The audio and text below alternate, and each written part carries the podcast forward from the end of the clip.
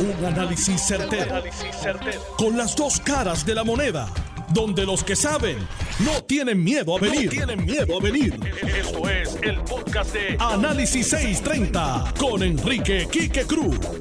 Buenas tardes, Puerto Rico. Son las 5 de la tarde de hoy, lunes 20 de enero del 2020. Hoy es 2020, mis queridas amigas y amigos. Así que, ¿qué les tenemos hoy a ustedes? Bueno, mucha gente me llamó durante el fin de semana, principalmente entre ayer y hoy, preguntándome cómo era que yo iba a hacer el análisis hoy luego de los eventos que ocurrieron este fin de semana.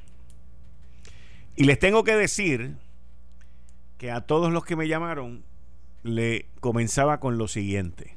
Les decía, miren, me siento como un boxeador que le han dado una catimba. Y eso en inglés se dice punch drunk. Me siento aturdido, me siento me siento desconcertado, pero no por lo que pasó, porque nos vuelva a suceder. Y dentro del análisis, las conversaciones que tuve y toda la información que logré conseguir para ustedes, pues logré montar el objetivo que tenía, que es darle un análisis a ustedes con soluciones, como es la costumbre de este programa. Esto ha sido un fin de semana inolvidable, políticamente. El fin de semana anterior a este estuvo muchísimo mejor y fue va a ser inolvidable también el anterior, pero por cuestiones personales. Pero este, en términos de política, es un fin de semana que cambia todo en menos de 24 horas. Yo estaba, como muchos de ustedes pudieron ver a través de mi cuenta de Twitter, Quique Cruz Noti 1, con el doctor Osiris de León, el sábado, esto es el sábado, estaba con él desde la una de la tarde. Un abrazo desde San Sebastián. Oye, el alcalde de ustedes la puso hoy en China, de eso voy a hablar ya mismo. Yo estaba con el alcalde, no, con el alcalde no, perdón, con el doctor Osiris de León, que es el asesor del presidente de República Dominicana con lo que tiene que ver con los sismos. Y este señor me dio una clase espectacular y la transmití a través de mi cuenta de Twitter. Los que quieran la pueden buscar. Eso fue el sábado. Pero cuando salgo de allí, porque estuve con este señor como hasta las dos y media de la tarde, es que me empiezan a llamar y me empiezan a decir, ¿viste lo del león fiscalizador? Y yo, ¿qué caramba es el león fiscalizador? Esto y lo otro. Y amistades mías, no, estamos aquí mirando esto y lo otro. y me empiezo a, a llegar información y a ver lo que está pasando. Y aquí, en mi análisis, nos vamos a olvidar de las personas. Esto no tiene nada que ver con fulanito, sutanito o perencejito. Esto tiene que ver con los cargos, con los puestos que estas personas llevan. Dentro de todo esto, me enteré mis fuentes me indicaron que Carlos Acevedo no estaba contento con que lo sacaran y él entiende que fue injusto. Él entiende que no fue lo correcto y que se le voltearon y lo dejaron solo y le echaron la culpa a él de algo que él entiende que ha sido injusto en contra de él. Pero él no ha sido el único. La secretaria de la familia también se fue a ajuste, al igual que Fernando Gil Enseñat, el licenciado Fernando Gil Enseñat, que es el Departamento de Vivienda, estuvo aquí conmigo el jueves pasado. Y yo siempre en el historial de Fernando, al igual que lo dije con el secretario de Hacienda, Francisco Pared, al igual que lo he dicho de Manuel Lavoy, y al igual que lo he dicho de otros miembros en el gabinete, que he dicho que son personas serias, honestas y que están ahí echando 24/7. Y lo de Fernando Gil me tomó de sorpresa, pero, escuche bien, me tomó de sorpresa, pero no me sorprendió. Son dos cosas distintas que las voy a explicar más adelante. Pero aquí, en este análisis, no podemos entrar en los personalismos, en los ataques a las personas que ostentan cargo por una simple y sencilla razón. Bien sencilla. Y es que estas personas entran a servirle al pueblo de Puerto Rico bajo la primicia, bajo el deseo de servir. Hay otros que no. Y ahí es donde entran los embusteros. Y ahí es donde entran los que engañan. Pero de los que yo voy a hablar hoy son gente que fueron en el camino creando enemigos. Y lo primero que tenemos que contestarle al pueblo puertorriqueño, al de Puerto Rico, es los almacenes. ¿Qué son los almacenes? ¿De dónde vienen los almacenes? ¿De dónde vienen los almacenes? Yo me di la tarea de hablar con gente que estuvieron envueltos en el montaje de estos almacenes hace ya casi dos años, señores. Y esas personas platicaron conmigo y tuvimos conversaciones buenísimas durante el día de hoy, recordando muchas historias. Y estos almacenes se crearon en el 2018 a través o a base de los errores que FEMA cometió luego del huracán María. FEMA hizo un recuento, un análisis, una, autoevaluación y eso se habló en este programa y FEMA fue al Congreso y lo presentó. Y se hizo un autoanálisis FEMA y se dieron cuenta que de la manera que se preparaban antes no funcionó para esta. Y se dieron cuenta, como dijo Donald Trump, de que entre el continente de los Estados Unidos y, el de y, y la isla de Puerto Rico hay mil ciento y pico de millas entre Florida y Puerto Rico, que hay un océano y que hay unas limitaciones. Y se dieron cuenta que María derrumbó los, los transmisores y los radares y que el aterrizar en Puerto Rico se convirtió en una, un problema y la, y la frecuencia no servía para el problema tan grande y la necesidad que había en Puerto Rico. Y dentro de esa falla y esa autoevaluación de FEMA, FEMA decide tener, según me dijo mi fuente, cuatro almacenes alrededor de Puerto Rico, por lo menos esto fue en el 2018, en donde iban a dejar suministros para en caso de que surgiera una situación como María, pues no tuviesen que esperar a que llegaran los barcos, a que llegaran los aviones, a que llegaran los militares. Ese es el nacimiento de esos almacenes. Y FEMA todavía no ha hablado. Yo estoy hablando a base de la información que me dio gente que estuvieron en el montaje de esos almacenes. Y supuestamente mi fuente me dijo que el Estado Libre Asociado, el ELA, iba a tener dos o tres almacenes de estos también alrededor de la isla, porque anterior a María, FEMA solamente tenía un almacén en Cagua. Y acuérdense del almacén de Cagua, porque el almacén de Cagua juega un papel importante con lo que pasó en Ponce. Y eso se lo voy a decir ya mismo, que hasta tiene que ver con el, con el, el donativo que hizo Daddy Yankee con el almacén de Cagua. Eh, eh, créanme que tengo un caudal de información en este análisis como siempre todos los días. Y entonces, ¿quién? Jerry. Tengo a Jerry. Ok, Jerry Rodríguez, nuestro corresponsal. Me imagino que Jerry debe estar allá en la calle Fortaleza y nos va a decir qué es lo que está pasando. Así que continúo con el análisis. Adelante, Jerry.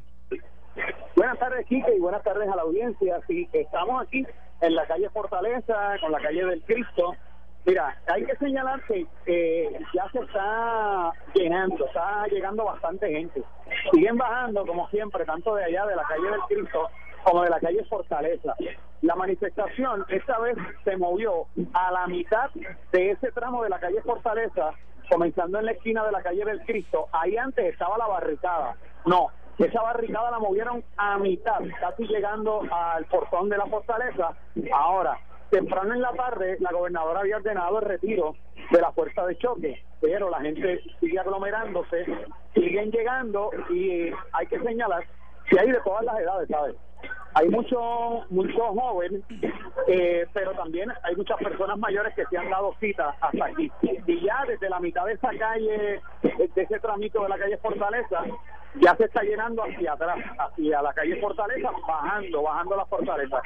Hay bastante gente, vamos a ver qué pasa, toda vez que, la convocatoria fue para las 5 de la tarde eh, de esta manifestación. Pero sí, hay un nutrido grupo y como tú escuchas, ahí están los vítores y todos al unísono lo que están pidiendo es la renuncia de la gobernadora Wanda Vázquez Garcés. Siguen llegando las personas, ¿verdad? Con el elemento de que ella pidió a la fuerza de choque que se retirara. Vamos a accesar hasta la fortaleza a ver si en efecto la fuerza de choque se retiró o es que la fuerza de choque está en algún lugar dentro de la fortaleza. Eso es lo que tenemos hasta el momento, así que vamos a permanecer aquí para llevarle a ustedes las incidencias.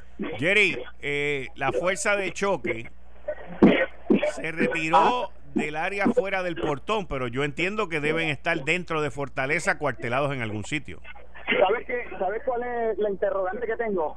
Que en el momento que se da a conocer la noticia, y ella la publica y envía a su gente de prensa a informarlo, la fuerza de choque no estaba apostada afuera frente a los manifestantes. La fuerza de choque estaba adentro, o sea, la fuerza de choque no estaba eh, en el área acordonada. Ellos estaban adentro y en ese momento quienes estaban allí dando la vigilancia eran los efectivos policiales, eh, la policía regular, ¿verdad? Los efectivos policiales que siempre permanecen aquí. O sea, que ellos no estaban afuera. Sí, estaban, llegaron a estar en formación, llegaron a salir cuando fueron a mover las barricadas hasta la mitad, pero luego entraron ¿verdad? Donde ellos siempre se acuartelan dentro de la fortaleza. Ahora, vamos a hacer las averiguaciones si es que los mandaron a que se retiraran de allí, que no estaban, o en efecto los mandaron a salir de aquí del área de la fortaleza. Porque como te dije, hay un nutrido grupo en este momento y vemos que la gente sigue llegando. Te pregunto, te pregunto para los que no están allí, está el portón y luego del portón hay un espacio y luego está la barricada como a mitad de la calle, ¿correcto? es correcto, así mismo, como a mitad de la calle. Y detrás de la barricada hay policías, ¿qué es lo que hay? Al lado del, al lado de, de Fortaleza, o sea, en esa barricada, ¿qué hay? frente a la barricada hay efectivos de la policía, pero no son de la fuerza de choque ni tampoco de unidades especiales. Pero sí está la policía allí acordonada, tanto ahí, ¿verdad? Eh, y, también eh, en la otra calle, eh, la que da la parte de atrás de la fortaleza, la Clara Lear, también hay otra barricada que hasta el momento la gente no, no está llegando hasta allá. La gente no está llegando hasta esa. Se están aglomerando acá, en la de la calle Fortaleza. Así que eso es lo que hay por el momento. Sigue llegando la gente, ¿sabes? Sigue llegando la gente, Kiki. Pues Jerry, nosotros estamos aquí hasta las 7 y tú llamas que yo respondo. Claro que sí, muchas gracias. Kike. Bien, muy importante para ti, Jerry. Cuídate, mucha, mucho ojo y, cuida tu salud también. Claro, gracias. Bien. Ahí ustedes escucharon a Jerry Rodríguez, nuestro corresponsal que corre la isla completa. Jerry es un caballo impresionante cubriendo la noticia en el momento que está ocurriendo y es, es, muy, muy, eh, muy energético, muy responsable y muy dedicado a traerle a ustedes la noticia desde el sitio. Por eso es que le dije que se cuide también. Bueno, los almacenes estos, FEMA decide instalarlos en Puerto Rico como medida de en lo que yo llego. Vamos a tener estos suministros en cuatro sitios específicos alrededor de Puerto Rico. Hay otros que dicen que son siete. El Estado tiene dos. Y esos almacenes van a tener suministros porque de ocurrir otra catástrofe, escúcheme bien porque esto es bien importante. Si ocurre otra catástrofe como la de María, que dejó a la isla incomunicada, que dejó a la isla destruida, ustedes tienen cuatro o seis puntos de donde abastecer y tener ahí para primeros auxilios en lo que nosotros llegamos. En lo que llegamos. Esto, FEMA hizo los acuerdos con el gobierno de Puerto Rico y el gobierno de Puerto Rico fue quien le arrendó los almacenes. No fue ningún privado, como están tratando de dar a entender por ahí. No fue nada de eso. Es el gobierno de Puerto Rico quien los alquila. Y entonces, y entonces, ocurre los temblores del 28 de diciembre. Y ocurre el 29, y ocurre el 30, y ocurre el 31. Y ahí es donde yo entiendo que comienzan los errores. Porque no se vio una movilización o no, no se vio una, una preocupación el 28, el 29, el 30. Y no es hasta el 6 de enero que ocurre el terremoto de madrugada. Y la histeria no surge hasta el 7 de enero, a las 3 y pico, de la, a las 4 y 20 y pico de la madrugada, perdón, el 7, el 6 fue a las 6 y pico de la mañana, que entonces se ve que la cosa está en movimiento. Y yo recuerdo en esos días la necesidad que habían de catres, de catres. La necesidad que había grande de catres. Y recuerdo amistades mías que compraron catres y lo fueron a llevar allí. Y recuerdo el llamado que yo hice aquí, que lo contestaron varias compañías y llevaron productos allí para la gente. Y el problema entonces surge con esta situación este pasado sábado, 18 de enero. Y aquí es donde se mete la política. Y entonces es lo que convenga. Porque el concepto de los almacenes, el concepto de los almacenes, es para en caso de que la isla quede destruida, destruida. En caso de que no haya luz, aquí no hubo luz por tres o cuatro días. En caso de que haya destrucción como hubo con el huracán María. Pero aquí tres o cuatro días después del terremoto del 7 de enero, aquí había luz, aquí había supermercados, aquí había carreteras, la isla no estaba destruida. El que ahora salga gente a decir de que abrimos los almacenes, repartimos, pues no sé, tengo problemas con eso porque había necesidad de catres. Y mi issue aquí son los catres. Ahora, quiero volver a recordarles a ustedes que los almacenes son para en caso de un desastre y en caso de una necesidad, y allí habían artículos de primera necesidad luego de lo que ocurrió del 28 al 7 de enero.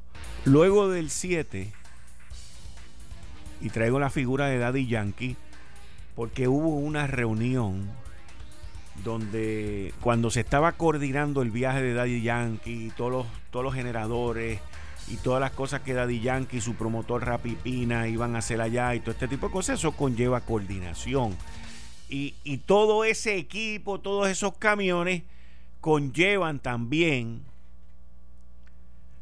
el buscar un sitio de almacenaje. Y hubo una reunión, hubo una reunión en donde se discutió dónde vamos a almacenar todo esto y hubo una persona que todavía está que dijo vamos a almacenarlo en Ponce y vamos a agarrar todos los suministros que hay en Ponce y vamos a llevarlos a Caguas. Y ahí se formó una discusión porque habían varias personas en la reunión que estaban en contra de que los suministros que estaban en Ponce se llevaran a Caguas, porque entre Caguas y Ponce hay un sinnúmero de puentes y el área sur estaba temblando y si ocurría el terremoto grande y se caía uno de los puentes, el área sur se quedaba sin los suministros que ya tenía en el famoso almacén. Y la discusión se puso tensa, pero había un cascarrabia, cabeciduro, cabecidura, que, que no quería y que seguía insistiendo en Cagua. Al final predominó el conocimiento. Tengo a Jerry en línea de nuevo desde Fortaleza con el secretario del Departamento de Seguridad, Pedro Janel. Adelante, Jerry.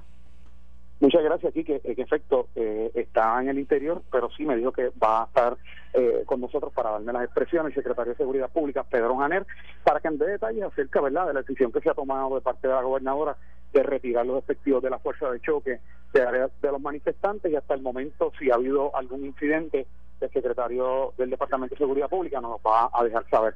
Lo que sí hemos estado indagando acerca de si ya el informe eh, que se estaba esperando de parte del secretario de Estado por la investigación que se hizo acerca de los hallazgos en este almacén, todavía hasta el momento pues no tenemos información si ese, informe ha llegado. Entendemos que debe haber llegado, toda vez que se había mencionado que eran 48 horas, ¿verdad?, para entregar este informe y estamos a la expectativa. Son, son dos cosas que estamos bien pendientes. Número uno, a las manifestaciones que se están dando afuera y, y número dos, si entonces en efecto ya ese informe eh, lo tiene en las manos la gobernadora para entonces darnos a conocer cuál es la situación, qué fue lo que aconteció eh, con esto.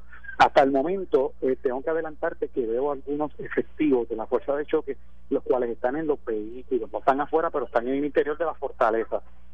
Hasta el momento, la información que quería contactar con eso, precisamente corroborar, era esa. Yo tengo aquí al lado mío el secretario de Seguridad Pública, a Pedro Janer. Bienvenido a Noti una vez más. Muy buenas tardes, un saludo a todas las personas que nos están escuchando en esta tarde. Secretario, eh, en un momento dado pues se dio a conocer la información de que la gobernadora había solicitado la retirada de los efectivos de la fuerza de choque. Eh, mira, la situación es tal que eh, en este momento el, la cosa está bastante calmada.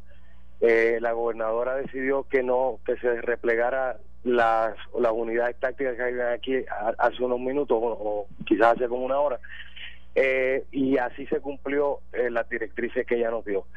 Eh, la cosa está calmada en este momento, eh, los oficiales de la unidad táctica están replegados, pero seguimos vigilantes y nos mantenemos en alerta para cualquier eventualidad. O sea, los manifestantes tienen derecho de expresarse, siempre y cuando lo hagan de una manera calmada, hasta ahora así lo han hecho, los exhorto a que mantengan la calma y que pues, ejerzan su derecho a expresarse pero tenerla eh, siendo consciente de que tenemos la responsabilidad de, proteger a la fortaleza y a sus ocupantes. Secretario, usted forma parte de la investigación que ordenó la gobernadora, la cual dio 48 horas con relación a la ya con estos almacenes entonces. Eh, participar en sí no, el negociado de investigaciones especiales es uno de los negociados que estaba a la sombría del Departamento de Seguridad Pública y tengo la responsabilidad de dirigir esa agencia también eh, se tomó la decisión de que ellos eran eh, el cuerpo más idóneo para investigar. Eh, ellos se especializan en, corrupción y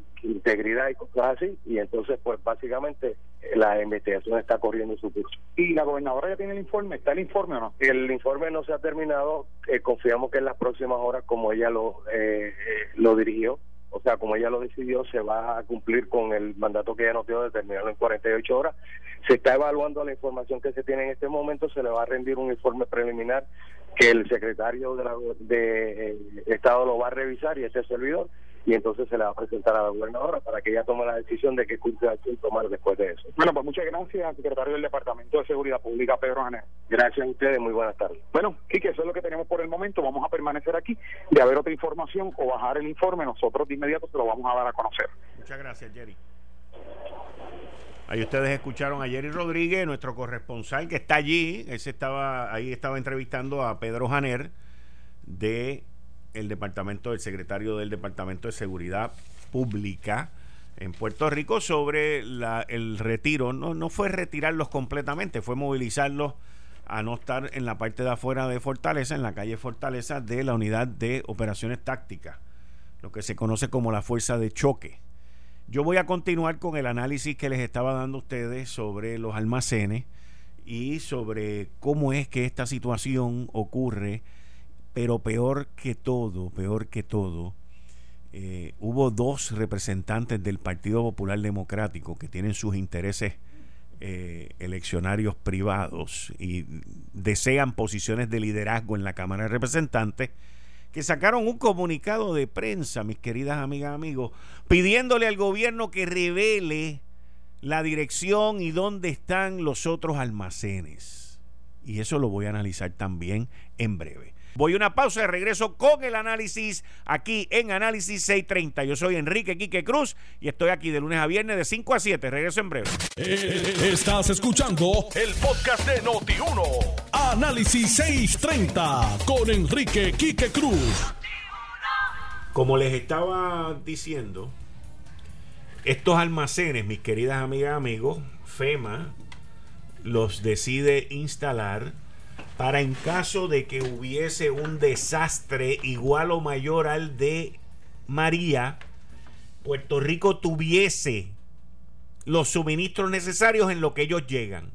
Por lo tanto, como estaba hablando ahora mismo con Héctor El Marrón Torres, por lo tanto, si ahora que los repartieron y los regalaron y los, y los distribuyeron, si mañana, que Dios no lo quiera, ocurre un terremoto, ¿con qué vamos a responder? ¿Con qué vamos a responder? Esa es mi pregunta. ¿Con qué vamos a responder? Es la realidad, señores. Esa es nuestra realidad. Y en menos de cinco o seis meses comienza la temporada de huracanes. Y entonces salieron dos irresponsables del Partido Popular Democrático a decir que el gobierno tenía que revelar dónde estaban los demás almacenes, porque eso es del pueblo. ¿Para qué? Para que el pueblo se meta allí y se lleve los suministros que van a ser necesarios en caso de un desastre donde Puerto Rico se quede incomunicado y hay que tener los suministros para los primeros auxilios en lo que llega la ayuda del continente de los Estados Unidos. Así es como la oposición pretende gobernar a Puerto Rico. Así es como pretenden ser presidentes de la Cámara bajo el Partido Popular y del Senado y todo ese tipo de cosas. Con oportunismo político y haciendo recomendaciones de desastre como dejaron a Puerto Rico. Así es. Miren, nosotros tenemos un problema serio en esta isla. Serio. No es solamente los huracanes, no son solamente los temblores. Tenemos un problema serio de ineptitud. El gobierno no se ha convertido ingobernable. Escúchenme bien. Como dijo Rafael Hernández Colón hace 30 años atrás y mucha gente repite ahora de que esto es ingobernable. No, el gobierno no es ingobernable. Lo que es ingobernable es el aparato gubernamental. Porque ponemos gente que no tiene la capacidad para el cargo que ostentan. Y al no tener la capacidad, son tan locos. Primero, el primer loco o loca es el que lo nombra. El segundo loco o loca es el que lo acepta. Y el tercero que termina chavado por todo esto es el pueblo. Y ponemos gente en posiciones que ellos se creen que la pueden hacer y no, no dan la talla. No dan la talla.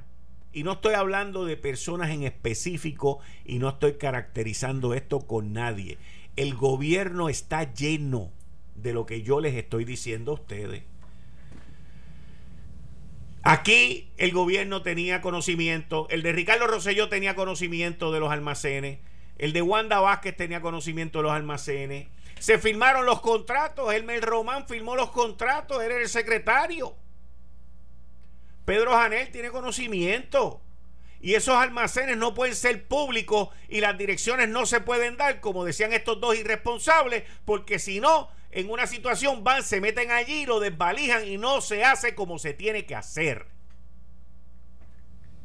No se hace como se tiene que hacer y para quien lo necesita. ¿Qué fue lo que ocurrió el sábado? Y nosotros nos vemos aquí y vemos a la gente sufriendo y vemos a la gente pasando Y hubo un momento que no habían catres y los catres no se repartieron. ¿Por qué? Yo no sé. Y aquellos que no repartieron los catres, pues pagan por lo que pasó. Y viene el despido de Carlos Acevedo. Pues él es el jefe de manejo de emergencia. Y para bien o para mal, la posición que él lleva conlleva un riesgo político.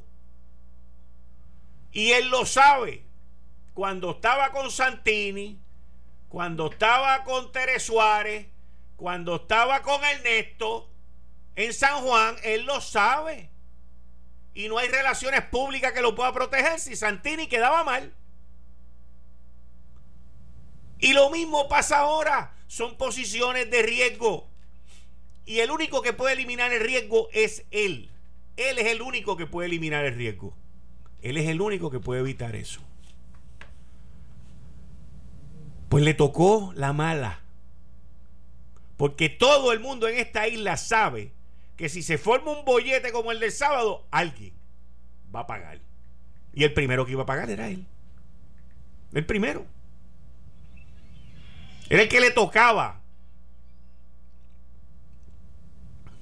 Y no había salida, no había escapatoria, no había defensa. Ahí me dicen que hubo uno que lo trató de, lo trató de salvar, pero eso es indefendible. Porque la prensa, el pueblo estaba pidiendo que Wanda Vázquez saliera así el balcón de Fortaleza con las cabezas en la mano, con la sangre chorreando, de que ya salí de esto. Pero no podía salir con una sola cabeza, tenía que salir con más cabeza. Y ahí es donde los asesores y las asesoras empiezan a decir, bueno, pues aquella y la otra y la otra. Ahí viene Pácata y cae la de la familia. Y después viene y cae Fernán, Fernando Gil. Uno de los mejores, uno de los mejores servidores públicos que tuvo la desastrosa administración del renunciante Rosselló. A Fernando Gil yo lo defendía aquí, lo defendía cuando escribía en El Vocero, a Fernando Gil yo cuando pudiese lo defendía porque sabía que los maleteros, que el traidor, que las maleteritas le querían tumbar la cabeza desde el huracán María porque él obstaculizaba la repartición de los contratos, de los billetes, de los millones, de los cientos de millones, de los miles de millones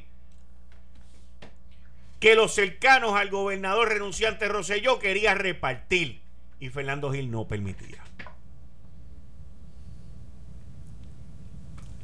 ¿Y cuándo es que Fernando Gil se convierte en ya que podemos salir de él? Da la casualidad que Fernando Gil, de ser indispensable, se convierte en no indispensable la semana pasada, señor. La semana pasada, Fernando Gil, podemos salir de él. ¿Por qué? Porque sí, eso está muy bien. Porque la semana pasada nombraron al síndico. La semana pasada firmaron el acuerdo para soltar los primeros 8.200 millones y ya eso está firmado y ya eso está corriendo. Así que el riesgo de sacar a Fernando Gil antes de que eso se firmara era un riesgo devastador. Pero después, pues, podemos bregar con la situación. ¿Y quiénes son los que ganan? Los que quieren el mandungueo en el Departamento de la Vivienda. Esos fueron los que ganaron cuando salió Fernando Gil. Esos son los que ganan. Y la cosa es, ¿a quién vamos a nombrar? A sustituir a Fernando Gil.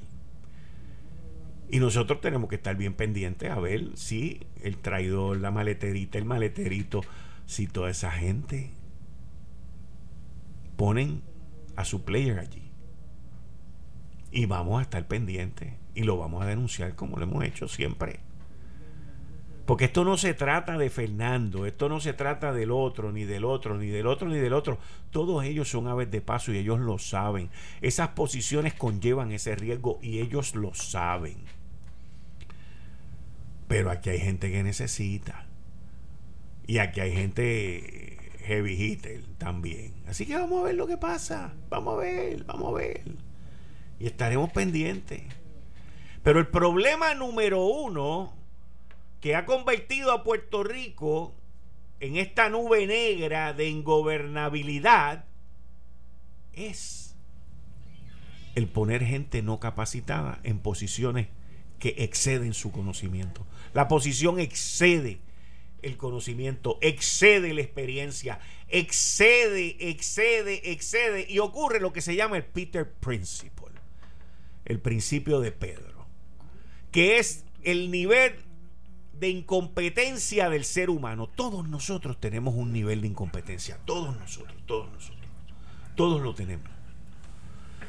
Y en el gobierno de Puerto Rico es donde eso más se ve es donde la gente dice, no, si yo puedo ser el cirujano general de Puerto Rico porque yo estudié biología. Y yo puedo ser presidente del colegio de ingenieros porque yo estudié química. Y yo puedo ser superintendente de la policía o comisionado de la policía porque yo hace 7 años, 20 años fui policía en un pueblito allá y ahora hablo español y vengo de Estados Unidos y yo tengo la experiencia. Y yo puedo ser aquel y el otro y el otro. Y entonces lo que tenemos es un desastre y después no nos atrevemos a sacarlos, no nos atrevemos a votarlos. O a relocalizarlos. A relocalizarlos. Que es lo que en el gobierno no han aprendido a hacer. Ese es nuestro problema, señores. Y por eso pasa lo de los almacenes. Mire, ¿usted sabe por qué sucedió lo de los almacenes? Por, a mí, Arturo Sobrino, que fue, no sé si está vivo, pero espero que esté vivo, fue la persona que yo fui a sustituir a México. Y a cada rato yo hago este cuento aquí. Y cuando yo llegué, él estaba sentado en el escritorio que yo iba a ocupar y yo me siento allí frente a él y me dice, Enrique, te voy a dar un consejo. Tú ves esa mata que está ahí, había una mata preciosa, natural, cerca de la puerta por donde salía de la oficina y él me dice, esa mata, ¿tú la ves ahí? Sí. Si tú quieres que la señora le eche agua cinco días a la semana, cinco días a la semana, cuando le pases por el lado, mete el dedo en la tierra. Si está mojado, ella le va a seguir echando agua. La gente hace lo que tú supervisas, Enrique. La gente hace lo que tú supervisas. Y aquí no puede venir nadie, nadie, a decirme a mí yo le dije a Carlos que distribuyera los suministros y Carlos no distribuyó los suministros, por lo tanto voten a Carlos. No, no, no, no, no. No, no, no. No. Eso no funciona así. Eso no funciona así. Y eso es, mira, alrededor del aparato gubernamental. Completo, completo. Con eso le doy la bienvenida a mi amigo y compañero aquí de los lunes y los viernes, Héctor El Marrón Torres, recordándole a Manejo de Emergencia, a Nino, recordándole a Pedro Janel, que hoy tiene las manos llenas, recordándole a Elmer Román, recordándole a la gobernadora, que los almacenes tienen que tener abastecimiento en caso de que ocurra un desastre en Puerto Rico porque ese es el propósito de esos almacenes. Y ahora con el de Ponce tienen que conseguir otro lugar, que era lo que un individuo quería como quiera, pero tienen que conseguir un lugar en el área sur. No se pueden mover del área sur y ahora más que nunca. Ahora más que nunca. Y ahora saben que necesitan más catres que otras cosas. Porque para eso es que son los almacenes. Para eso es que son los almacenes. Bienvenido, Héctor el Marrón Torres. Saludos, Quique, sí, la gente que nos escucha, como siempre un placer. Muchas gracias. Yo sé que hay gente que está sonrida cuando tú dijiste, y dándole la bienvenida. Oye, sí. Porque, ¿sabes qué? El marrón. Hoy es un programa de eso que hay que grabar. Pues dale. Bueno, lo que pasa es que lo que ha pasado en Puerto dale, Rico. Que te estoy grabando. Esto es un poema. Dale, que te estoy Este es la confirmación de todo lo que hemos venido diciendo en Puerto Rico a través de lo largo del tiempo, por lo menos de lo que yo llevo aquí. Y sé que ha sido tu cantaleta también desde que tú empezaste en este, en este espacio. Lo hemos visto con nuestros ojos. Dos veces nos, nos, tropezamos con la piedra. ¿Qué es lo próximo? ¿Qué es lo próximo? Mira. Vuelve, perdóname un segundo. O sea, ayer tú decías en la red que una fuente te había dicho que Wanda Vázquez no sabía. Oye, queda hoy retratada con la firma, el documento donde ella certifica todo lo de los almacenes y toda la cuestión. ¿Qué significa esto? Que el problema de Puerto Rico, la incompetencia, el primer acto de incompetencia es la mendacidad, la mentira, la hipocresía consuetudinaria de los oficiales de gobierno. Y esto tiene un solo culpable. ¿Tú sabes quién es el pueblo de Puerto Rico? Que le da la confianza a gente que no se la merece. Se la dieron un muchachito que era hijo de un gran señor que fue gobernador de Puerto Rico, que hizo una obra extraordinaria en beneficio de este pueblo, y le vendió cantos de sirena con un plan, plan, plan, plan, plan. Y aquella plamplina ha llevado a este revolú que tenemos en Puerto Rico hoy. Porque es un acto de lesa humanidad lo que aquí ha pasado el sábado. Y ahora quieren meter preso a la gente que se metió allí, desesperada. Yo escuchaba cuando venía para acá, en un noticiario de televisión, a una señora que decía, yo no voy a dormir en mi casa porque yo vivo en un tercer piso y eso va a colapsar. Yo necesito por lo menos que me den un catre, una cajita de agua, un flashlight y un, y un, y un radio. Y tú sabiendo que tiene... Y, y Elmer Roman. Y Carlos Acevedo se tomó todas esas atribuciones y Elmer Roman qué? Que era el supervisor inmediato. La firma de él está ahí también. ¿Qué pasó con Elmer Roman? Y Elmer Román sí. Y Fernando Gil no. Este hay que, este hay que protegerlo. Fernando Gil ya lo podemos disponer de él. Ojalá Fernando Gil hable. Porque tú le dices maletero y maleterito, yo acuso. ¿Quién fue el que se le paró de frente a Elías el corrupto? ¿Te acuerdas? El del chat. Porque aquí gobierna el chat todavía, aquí, que por eso es que la gente está envenenada y está en las calles. La gente del chat están vivos y están por ahí. Y entonces vienen para distraer la atención pública y tratar de desviar la atención y, librarse un poco de la candela, de la presión pública. Vamos a disponer de Fernando Gil, vamos a buscar chivos expiatorios, votamos a Carlos Acevedo, pero no baja, la, no baja el diapasón. Vamos a también a tumbarle la cabeza a Fernando Gil y a la de la familia. Por líos más primaristas que por otra cosa. ¿Y cuáles son las consecuencias en Puerto Rico? Ninguna. Y el pueblo se cansa. Y el pueblo se cansa, ya la gente está hastiada. Ahorita tiro un tuit que ya había llegado a noti la gente me dice, estamos hastiados. La, única alternativa es el avión. La gente está apestada. Entonces es muy fácil desde acá venir a decir, ah, vamos a hacer, que Carlos Acevedo tenía dos plantas eléctricas y llegaron las plantas. Todos estos cuentos de camino, esa conferencia de prensa que quedó para la historia como una inmundicia, porque para mí me parece que la menda. Oye, ¿tú, tú, tú, viste esa conferencia de prensa? La escuché. Como la gobernadora dice. Yo fui fiscal por 32 años y yo sé cómo se brega eso.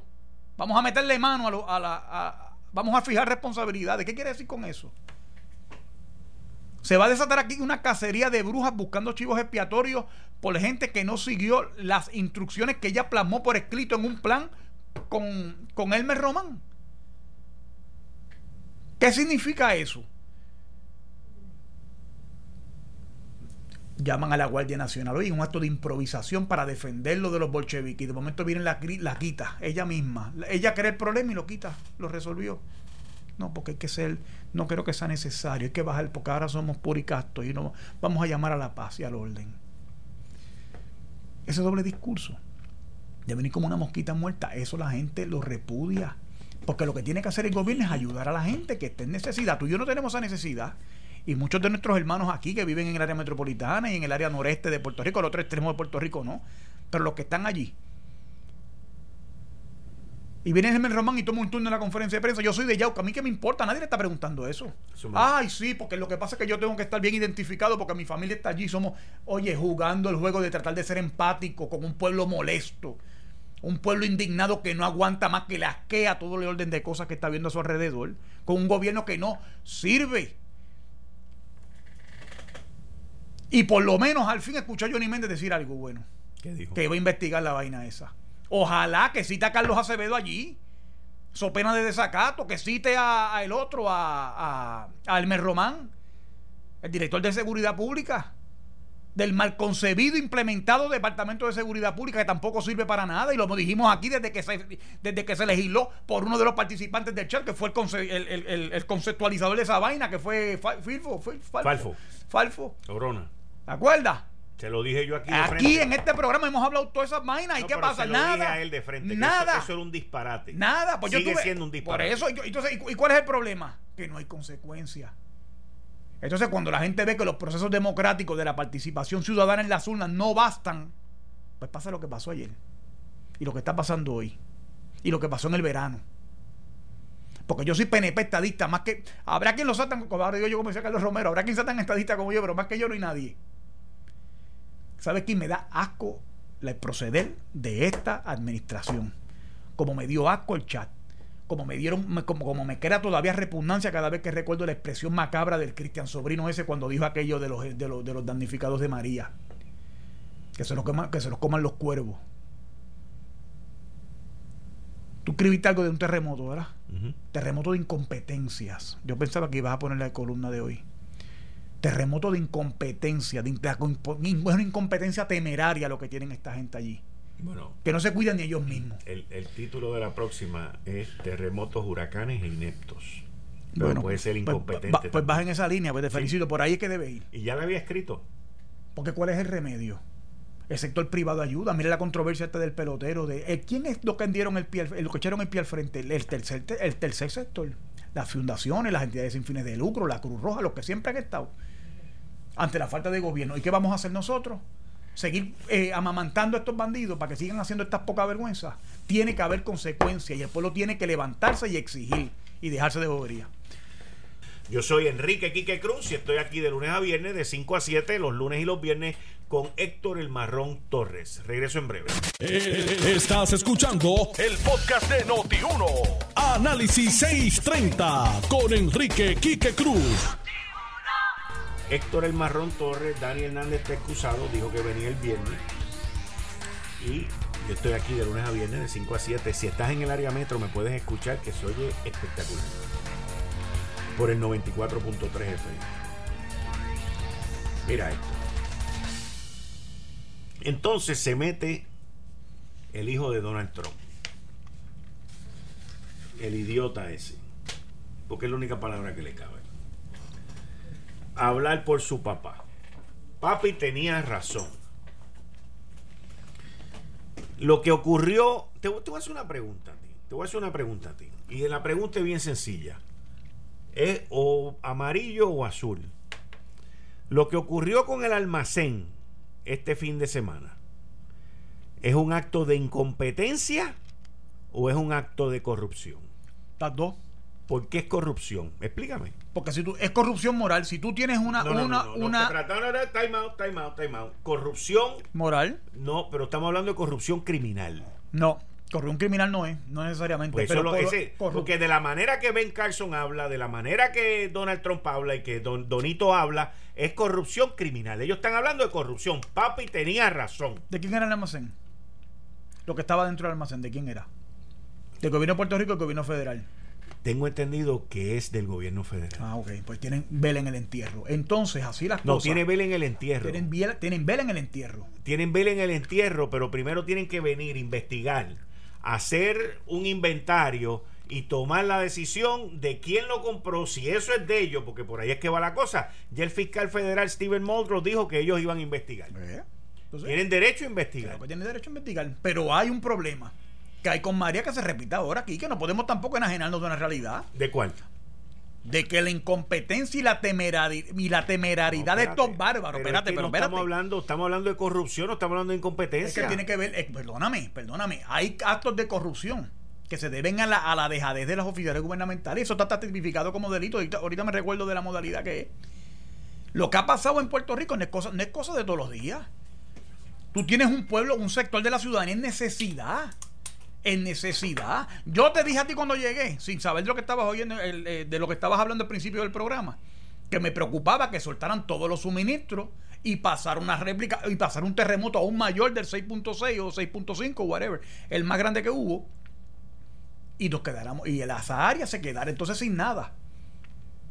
Pero ¿sabes qué? Dime. No hay preparativo. Porque el Servicio Geológico de Estados Unidos dijo que no va a haber más nada, que aquí no va a pasar nada más. Porque ella es un patrón. ¿Entiende? Y ese es el problema. Usted prepárese para lo peor y espere lo mejor. Ojalá no haya nada peor. Y si pasa lo peor, ¿qué vas a hacer? ¿Qué vas a hacer con la señora de Ponce que no se atreve a pernoctar en su casa porque tiene miedo que se caiga el edificio donde vive? ¿Qué vas a hacer? Porque es una ciudadana americana que tiene derechos, como los tenemos todos nosotros, y que están damnificados. ¿Quién es el culpable de los vicios de, construcción, que es un acto de corrupción? ¿Quién es el culpable de eso? ¿Quién dio los permisos? El gobierno de Puerto Rico. Entonces no te quejes porque los, americanos hablen, porque tienen pues que hablar también. ¿Sabes por qué? Porque el que pone la grasa, pone la, el que pone la, el, que, paga, el que paga la fiesta de coge la música. Es que me tengo, me tengo que quejar porque el hijito del otro sale de niño demandado del presidente de los Estados Unidos. Así que papi tenía razón con que ahí hay corrupción. En mi, en mi mente, ok, eso no fue un acto de corrupción.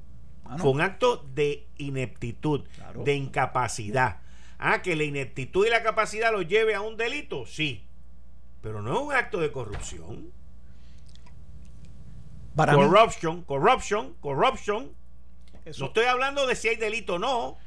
Puede haber delito, debe haber delito de no haber utilizado las cosas para lo que eran y todo ese tipo de cosas.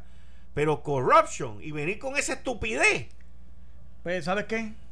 Donald Trump no dijo ninguna mentira cuando dijo lo que dijo. Y lo que dijo el hijo, vas a ver que terminará vindicado con el transcurso pues de los días, de los meses y de los años. Aquí el gobierno de Puerto Rico no quiere y no puede y no sabe cómo hacer las cosas para cumplir y ser acreedores de un montón de fondos federales que se han asignado, pero se tienen que cumplir con la ley. Y aquí nosotros denunciando en este mismo programa que aquí celebran como éxito y como un logro extraordinario cada vez que FEMA le dé una extensión para cumplir. Ese es el gran logro del gobierno de Puerto Rico. Conseguimos 30 días más, conseguimos 60, 120 días más para cumplir con lo que tenemos que cumplir. Lo hablamos. Pues ¿Cuándo, va a hacer, ¿Cuándo van a hacerse las cosas bien? ¿Sabes qué? Me dicen que van a tumbarle la cabeza a Eli, el de acueducto, que es otro de los funcionarios, de los mejores funcionarios que tiene el gobierno de Puerto Rico. Se llevaron a Fernando Gira en volanta, que era que tiene la credibilidad con Ben Carson, que anoche también tiró un tuit. Y que también hizo unos señalamientos muy parecidos a los que hizo el hijo de Trump. Y eso no lo pueden tratar de muy estúpido, porque ese es el que maneja la torta tan necesaria para levantar la infraestructura de Puerto Rico. Bueno, pero él le sirvió de corillo a Donald Trump también.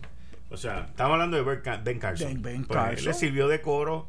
Le sirvió de coro, no, es que, es que tiene que servirle de coro porque él es un funcionario federal bajo la supervisión directa del presidente de Estados Unidos y sirve al gobierno federal bajo la selección del presidente. O sea, él de libre selección y libre remoción. responde a la confianza del presidente de los Estados Unidos, su estancia en esa posición. Y Puerto Rico necesita ese dinero de inmediato para levantar la infraestructura de Puerto Rico, que no sirve. Está aprobado. Mira, ni las escuelas sirven, que eran los refugios en los huracanes. Pues ¿sabes qué? Para los terremotos tampoco sirven. Para ese el fenómeno de la viga corta. Ahora todos somos expertos en vigas cortas. La viga corta no tiene un divino que ver con esto, Óyeme, óyeme, óyeme todo el mundo está hablando de las vigas la viga y están justificando todo porque aquí lo que se quiere es crear la impresión de no, es resolver realmente nada es crear la impresión de eh, y entonces vienen y cogen el San Benito de la viga corta para justificar necesitamos tanto para esta escuela tanto para la otra tanto para la otra y sabe que los niños pillados y no empiezan la clase y viene y, la extensión y la extensión y la extensión. Te voy a ¿quieres que te consiga un individuo que es un experto en viga corta? no Sinceramente no, porque es que, es que, no es que no abunden nada, porque está bien, vamos a hablar de vigas cortas, de vigas o de columnas, vamos a construir en vigas. Porque lo que este señor me dijo a mí es que aquí el problema no es ni de viga corta ni de viga larga. ¿y de cuál es el problema de Puerto Rico? Vamos a ver. Del suelo donde tú construyes. Por eso. ¿Y dónde está el plan de uso de suelo que Jorge de Castro Fon y los Pava Clinton se le sentaron encima en el gobierno compartido?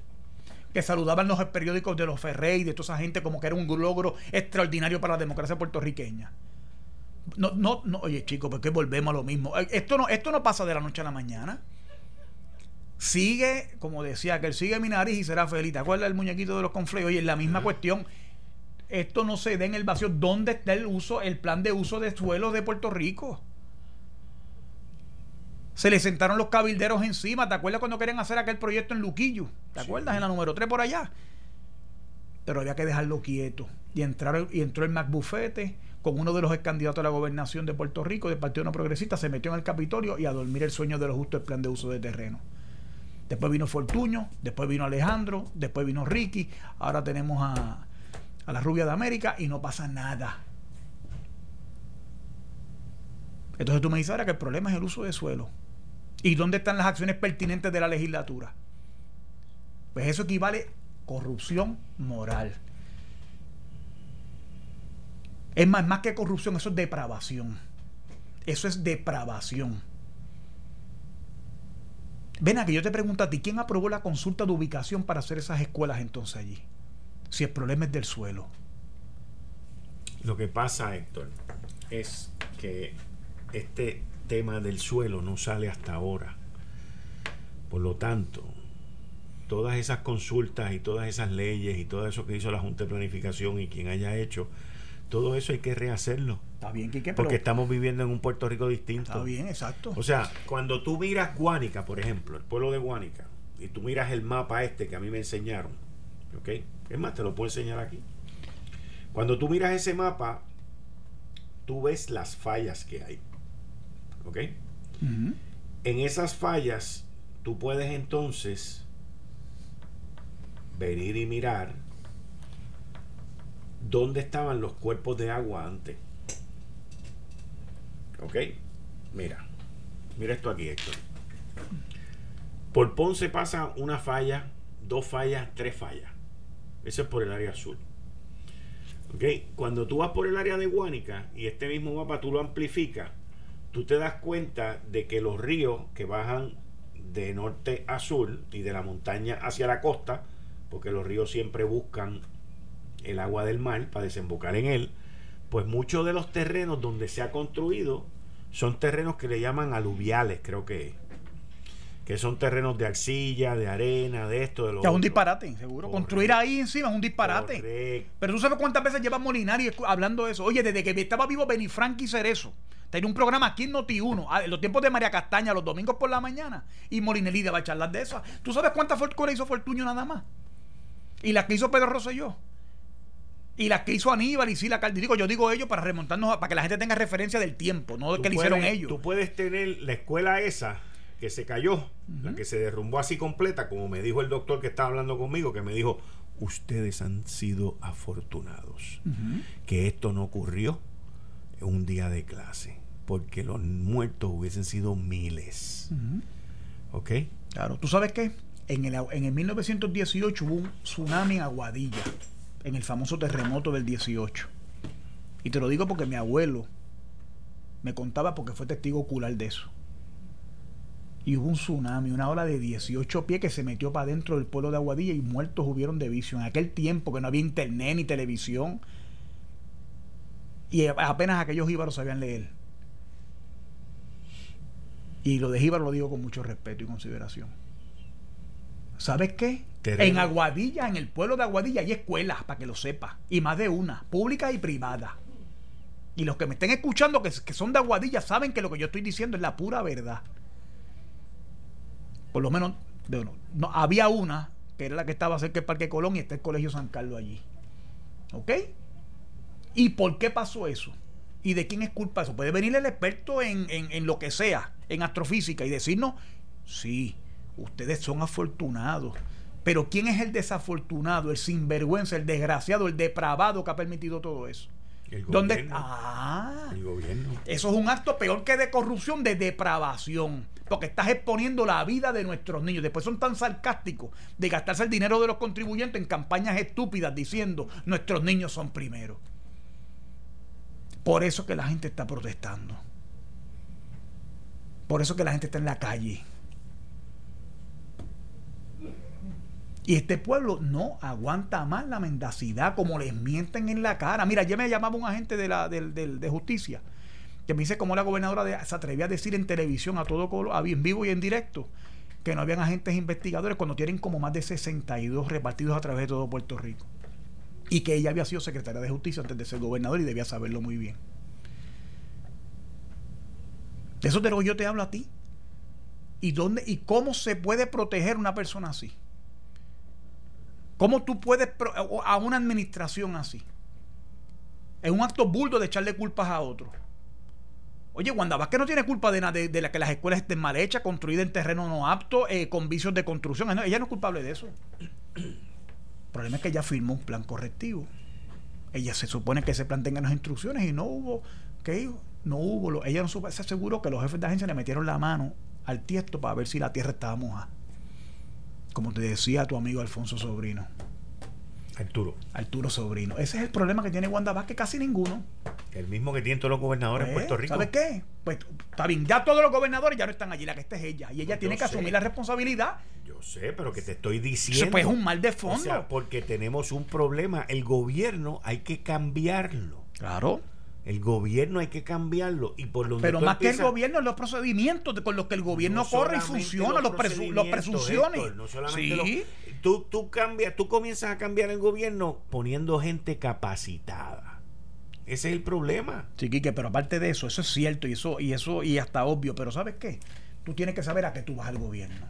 Tú tienes que ir organizado con un plan de trabajo. Y yo vuelvo y te repito la historia de Pedro Rosselló en dos en dos segundos. Pedro Rosselló llegó allí con un plan, un programa de gobierno que era así de gordo. Más, más gordo que las ilusiones perdidas de Balzac. Y allí todo el mundo sabía lo que iba. Y tenía el libro aquel de David Osborne, que yo te conté una vez, que era el de Reinventing Government, para hacer un cambio fundamental en la filosofía de cómo había sido el paradigma de gobernar a Puerto Rico. Y todo el mundo tenía que estar acorde con esa filosofía política. Que no estaba, no cabía en el gobierno. Y se votaron gente. Hubieron despidos de funcionarios públicos pero se le metieron mano a los asuntos fundamentales de Puerto Rico. Hubo un crecimiento económico sostenido de 2.5, 3% en todos aquellos años. Tú lo sabes, tú tuviste y fuiste eh, beneficiario de eso también en, tu vida profesional. Privada. Correcto. De eso de lo que se trata.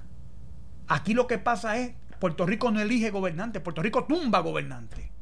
Desde Roselló para acá. Bueno, ahí llevamos cinco elecciones. Cinco elecciones, con gente que no le da seguimiento a nada. Y aquí tenemos este fenómeno ahora donde nadie tiene la suficiente hombría de asumir responsabilidades por las cosas que pasan. Y siempre la culpa es de otro. ¿Tú no te has fijado en eso? Eso fue una de las cosas dramáticas que hizo Pedro Rosselló, decir, no, la responsabilidad es mía. Yo fallé, la responsabilidad es mía, me toca a mí arreglarlo. ¿Y quién hace eso aquí ahora? Eso es lo que está buscando Puerto Rico, gente que asuma responsabilidades.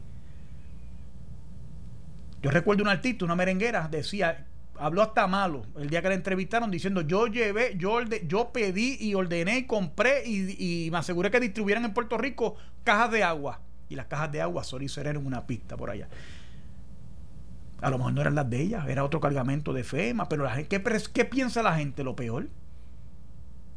Y con los relatos de necesidad que hayan habido en Puerto Rico, ¿qué piensa la gente? Se le enferma la mente a la gente. ¿No, ¿No viste la reacción de Yadiel Molina, el pelotero contra los oficiales de gobierno? ¿Por qué se da eso? Y no estoy cuestionando si está bien o mal, pero entiendo la frustración que tiene. Entonces, ¿sabes lo que estamos haciendo nosotros por incompetencia de la gente que tenemos en el gobierno? Dándole pie a los bolcheviques para que se lleven otra vez las mismas imágenes de que hay una revolución socialista. Y van a sacar ahorita al viejo este de, que Obama indultó y van a sacar a toda esa gente para tratar de crear la, imagen de que Puerto Rico otra vez se levanten armas contra, contra el gobierno establecido. En Puerto Rico hay una revolución. Y ahorita va a coger Carmen Yurín, va a llamar a los sindicatos obreros y se forma el lío de los pastores de nuevo, ¿eh? Porque le estamos dando comida al adversario por ineptos. Mayita, Mayita Meléndez. Oye, el alcalde de San Sebastián fue dos veces a Ponce, buscó comida, se llevó agua, dice él. Y Mayita no sabía que estaba el almacén allí. Mira qué carto de incompe. ¿Tú puedes creer cosas igual? Tú puedes creer cosas. El alcalde de San Sebastián, aliado de Wanda Vázquez hasta lo último. El alcalde más vocal a favor de Wanda Vázquez y Wanda y Mayita no sabían nada. Wanda firma el documento y el almacén está en Ponce. Y todo el mundo sabía menos Wanda y Maya. Ah, y el Román. Él, él admitió que lo sabía. Eh, pero él lo dejaron y votaron a Acevedo. Él admitió que lo sabía. Eh. Él renovó el contrato. Mira para allá. Entonces, ¿De qué estamos hablando? ¿Por qué? Que Wanda explique por qué no votó a Elmer Román y por qué votó a, Es más, te voy a decir más. ¿Qué tiene que ver Fernando Gil con todo ese lío? Pregunto una pregunta, no me, te pregunto a ti directamente. le digo a la gente, la pregunta es retórica para que la gente le escuche en la casa y hagas la composición del lugar que tenga que hacer. ¿Qué tenía que ver Fernando Gil en todo el lío? Aparte de que apoyara a Pedro Pierluisi en una primaria. ¿Qué tenía que ver Fernando Gil como secretario de la vivienda? Los fondos federales. Vuelvo y te repito. Votan a Fernando Gil, lo anuncian a las 5, a las 9 Ben Carson y pico tiene un tuit. Porque era la persona que tenía la relación en Estados Unidos para viabilizar que ese dinero llegue a Puerto Rico porque hace falta para la infraestructura de Puerto Rico. Y hay cosas que hay que decirlas como son. Porque llegan los expertos y las entidades sin fines de lucro y el colegio de ingenieros, sí, la vía corta, la vía. Nadie le resuelve eso. La gente lo que quiere es que la gente esté seguro. Mira aquí que cuando Julia Keller puso los vagones aquellos, los contenedores en María la criticaron. Ahora están pidiendo los contenedores porque por lo menos es una manera de poder resolver. Hasta, hasta eso he visto yo. La, la ¿verdad? ex secretaria caída en desgracia por actos de corrupción. Oye, Julia Keller tiene una suerte. Acusan a Julia Keller, se forma la pelotera y se, Fíjate, con Ricky la acusaron a ella, se formó el lío de Ricky. La volvieron a acusar, se formó el lío de Wanda ahora. Tiene, una, tiene más suerte que un palo de leche. Pero volviendo al, al punto. De pana. De pana, exacto. Pero volviendo al punto, mira, no era tan descabellada la idea. Y yo escuché gente de la Asociación de Maestros y de la Federación de Maestros cuestionando eso. ¿En qué quedamos? ¿Dónde está la seguridad de nuestros niños? Nuestros niños son primeros, deben serlo siempre. ¿Qué pasó?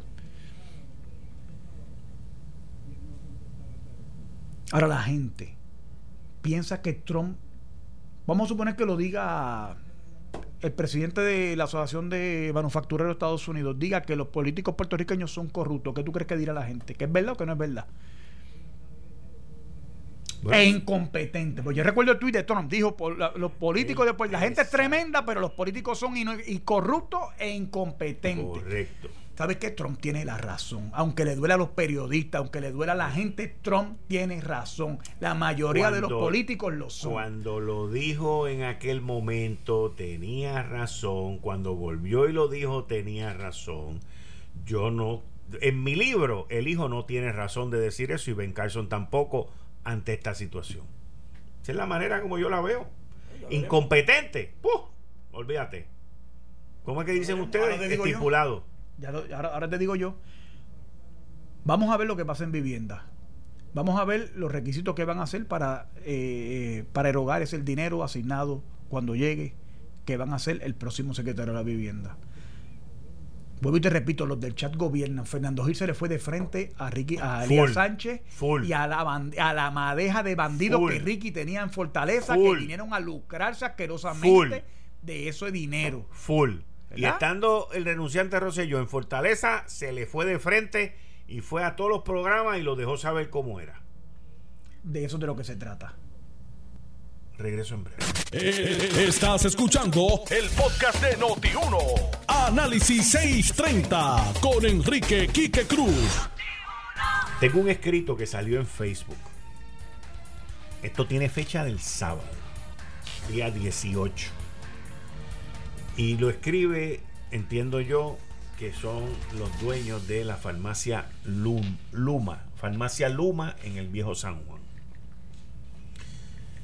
El titular dice, el gobierno nos trata como a delincuentes en la fiesta de San Sebastián. La farmacia Luma, como el resto de los pocos negocios establecidos que abrimos en la fiesta, estamos recibiendo la visita constante de brigadas armadas muy intimidantes para requerir ver los permisos y hacer advertencias y poner multas al comercio establecido. Hace dos años la propia Yulín tuvo que intervenir para anular una multa de 500 dólares que me habían puesto por anunciar dos aguas frías por un dólar en el dintel de mi entrada, lo cual era legal. Ella se expresó diciendo que los funcionarios a veces se ponían creativos. En época de Santini, una municipal le puso una multa de 500 dólares a nuestro empleado William Belvis por limpiar los cristales y hubo que pagarla. La propia Yulín entró a Luma toda escandalizada por semejante barbaridad. Pero nada ha cambiado para bien. Ayer viernes y por dos ocasiones fueron los municipales a Luma a pedir ver el permiso de bebida. En la Plaza de la Barandilla están permanentemente a la vista varios puestos vendiendo de todo sin permiso visible y en plena calle delante de Luma los mismos municipales armados y funcionarios municipales los veían, pero a esto nada les requerían. Entraron de, de forma bastante intimidante a Luma, media docena de policías armados y en la puerta haciendo guardia y armados había otra media docena de policías municipales. Sirve de algo estar establecido por más de 40 años. ¿Somos nosotros y nuestros casi 20 empleos alguna amenaza o riesgo para este país? Porque de ser así, y si este hostigamiento y persecución continúa, voy a considerar seriamente el cierre de operaciones, como ya lo tuvieron que hacer todos los comercios locales producto de la nefasta administración de gobiernos absurdos. ¿Acaso no tienen ellos en sus oficinas registro de a quién le dieron y a quién no un permiso de bebidas? El tenerlo a la vista no debe ser para que el Estado o el municipio lo pueda requerir. Se supone que ellos sepan si lo tenemos o no y al día. El tenerlo a la vista debe ser para los clientes, que sepan que están en un lugar acreditado. Los vendedores ilegales pasan por delante de nuestras narices ofreciendo de todo en carritos y no tienen permiso alguno a la vista, pero es tan fácil y cobarde atacar a los comercios establecidos que durante todo el año retenemos y pagamos IBU y aportamos a la economía. Los que estos hacen son unos cobardes y mi personal y mi familia no se merecen este hostigamiento cada año que entre otras cosas produce que la mayoría de los comercios establecidos cierren estos cuatro días para evitar la vergüenza de que un destacamento armado penetre a tu negocio a requerir lo que sea delante de los clientes en cualquier momento. Es propio de la Gestapo o de procedimientos dictatoriales. Estoy harto y muy enojado. No acepto pasar más por este bochorno. Y desde ahora sepan todos la razón por qué el año que viene durante la fiesta de San Sebastián y si esto sigue, la farmacia Luma estará también cerrada en las fiestas como la mayoría de los negocios. Tal vez haya que cerrar para siempre. Tal vez es lo que se persigue. Así no se puede. Da lástima cuando antiguos dueños de negocios ya retirados o en el exilio te manifiestan que tuvieron que, cerrar porque hacer negocios se llegó a convertir en irrespirable debido a gobiernos que lejos de ayudar siempre se comportan como nuestro mayor enemigo. No se supone que sea así. Farmacia Luma. Y le digo a los de la farmacia Luma que si los van a hostigar por yo haber leído esto, se comunican conmigo aquí a la emisora, me toman el número de la placa me toman la fecha y toda la información y tenemos que parar ya con este abuso. Si por alguna razón alguien se pone creativo o alguna persona se pone creativa con ir allí a hostigarlo porque yo leí esto de la farmacia Luma. Estoy a sus órdenes incondicionalmente 24/7. Así es como vive el pequeño comerciante. Sin contar la patente, sin contar el crimen, sin contar este el crimen no, pero sin contar la patente, sin contar las contribuciones, sin contar todo lo que te caen encima, todos esos permisos. ¿Para qué hay que tener aquí tanto permiso? ¿Para qué? Y como dice el dueño de la fama, los dueños de la farmacia Luma, y los que están en la calle no pagan permiso, no hacen nada y andan por ahí realengo. Ese es el problema. Estamos matando al pequeño comerciante. Y, eso es el viejo San Juan, que gracias a las manifestaciones del, del verano del 2019 se comieron un buche de sangre. Y muchos de ellos sufrieron económicamente esas marchas. Propiciadas por la misma gente de ahí. Vamos a estar claros. La próxima vez que sean más vocales y se opongan al totalitarismo socialistoide de la que hoy es la alcaldesa de San Juan. Y la Asociación de Comerciantes, como han sido vocales en otros hechos, cuando estaba Baltasar Corrada, recuerda que el hecho del San Juan peatonal, en un montón de otros asuntos, para darte un ejemplo de uno que me acuerdo así de memoria, de, hace bastantes añitos atrás, que sean igualmente protagonistas en las gestas que tienen que hacer ellos para adelantar la actividad económica de la ciudad capital. San Juan es de todo, no es de Carmen Yurín ni de, ni de sus ideas totalitaristas. ¿Eh? ¿Quién va a vender medicina? Quien Carmen Yulín diga. O un comercio establecido que lleva 40 años ahí. Este pueblo tiene que levantarse. Aquí hay una presunción de que el gobierno, el estatismo que yo denuncio tantas veces, el estatismo es lo que impera. Que sea la libre competencia. Permítale el comercio que participe. Si quiere estar abierto 24 horas, 12, 18, las horas que quiere estar, déjelo que abra que coopere. A su riesgo. Conozca su mercado y se adecue a su realidad comercial, la que sea. Vamos a abrir porque más horario extendido porque son una fiesta de la calle de, la, San Sebastián. Pues déjelo que opere. Usted asegúrese que le remite el IVU, Exacto. Ahí gana todo el mundo. Y es una empresa que crea empleo. Eso es otra campaña que aquí tenían. Apoyo, los pymes, las vainas, las historias. Están los comercios y hacemos una cosa. Pero ¿sabes qué? La campaña que beneficia es a la agencia de publicidad. Como te he dicho a ti 20 veces aquí. ¿Por qué no le metemos mano y vemos agencia por agencia los millones de dólares que se votan aquí en contratos de publicidad? Que son innecesarios. Campañas tontas. Ponte el cinturón. Ponte el cinturón de seguridad la Comisión de Seguridad en el Tránsito. Para darte un ejemplo. Pero la ley, la ley de tránsito no dice que tú tienes que ponerte el maldito cinturón de seguridad, porque yo tengo que entonces estar repitiéndole cada, cada cuatro veces al día a la gente que se tiene que poner el maldito cinturón. Porque ¿qué es lo que pasa aquí?